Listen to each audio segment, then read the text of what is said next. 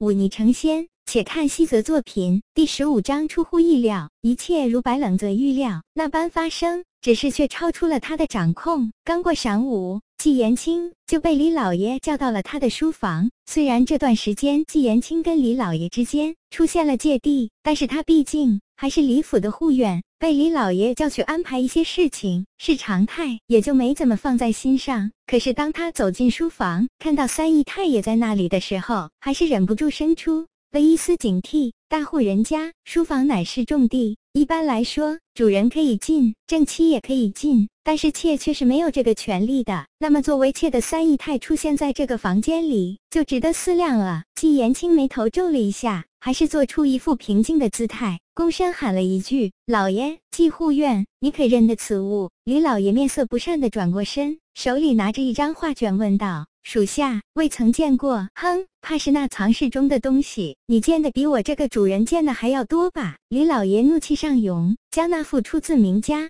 价值不菲的画卷随手丢在地上。言青，我们的事老爷已经知道了，你且认个错。或许三姨太看了看李老爷的脸色，发现他脸色如常，这才接着说道：“或许老爷能网开一面。”听到这里，季延青长叹一口气，看来事情终究还是败露了。只是问题出在哪里？难道真的是武大志那小子露出了破绽，被李老爷发现了，要反吗？季延青心里念头急转，若是现在反，虽说也没什么大问题。但毕竟准备不充分，而且那和尚还不知去向，总觉得不放心，还不认错。李老爷重重的拍了一下桌子，大声道：“当年你出征在外，老父病死，是谁替你尽孝，将你父亲风光大葬？”季言轻咬了咬牙，依然低着头，没有吭声。当年你从北京逃回来，若丧家之犬，又是谁收留了你？可你倒好，竟做出了此等不知廉耻之事，你对得起我吗？够了！季延青豁然抬起头来，他眼里闪烁着怒火，喝问道：“当年我家毕竟是豪门，为何我姐姐那样的人物却要嫁给你那个废物儿子？豪门？哼，饭都吃不上了，算的什么豪门？”李老爷也动了怒：“若不是我瞧你姐姐可怜，任儿又喜欢她，只怕她早就流落街头了。”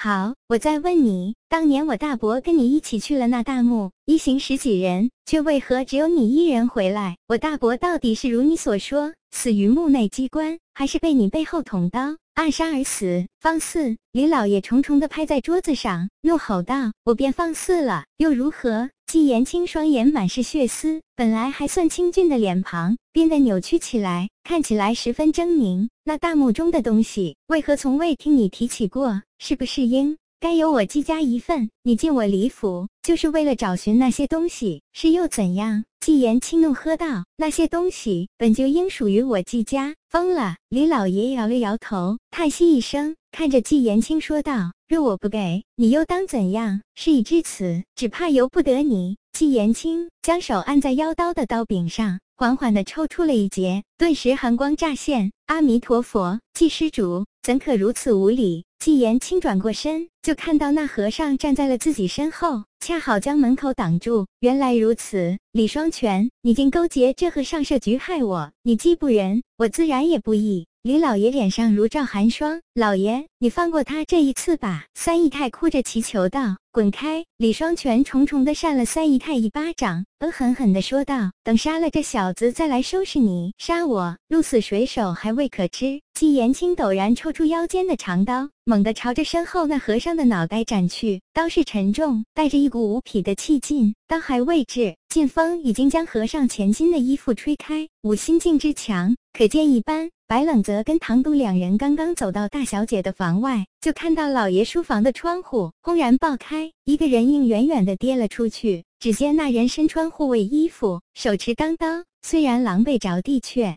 猛地弹了起来，眼里满是冰冷的杀机。那被摔出窗外的，竟是先下手的季延青大哥。唐笃叫了一声，立刻几步奔跑过去。接着，一个魁梧的身影从破碎的窗户一跃而出，大步朝着季延青走去。唐笃看到和尚走来，怒喝一声，狂奔几步朝着和尚猛地撞去。他身体强壮，奔跑起来隆隆作响，再加上履历惊人，可抬几百斤重物，这悍然冲撞的。威势不可谓不大。可是面对这是大力臣力壮，和尚却只是伸出一只手按在唐都前凸的肩膀上。只见唐都顶着和尚向后硬生生退出十几步，和尚的双脚将石质地板都离出了两条沟壑，然后轰然撞击在那书房的墙上，将屋顶的灰尘震得簌簌而落。和尚一拳轰出，将唐都打飞出去。唐毒飞快地爬起来，再次冲上前去。可是这次和尚没有应接，而是身子一侧，躲过这一击之后，右手握拳，轰然垂在唐毒的胸口。白冷则听到一声夹杂着骨头断裂声的闷响，就看到唐独后背猛地的一突，竟是被那和尚一拳将胸骨打爆。啊！唐独痛叫一声，用脑袋朝着和尚猛力撞去。这一记头锤是大力沉，可是和尚却只是笑笑，同样一记头锤反击，两个脑袋轰然撞击在一起，发出恐怖的碰撞声。接着就看到唐独的身子向后一仰，接着缓缓地软了下来，他的脑袋上多了一个硕大的孔洞，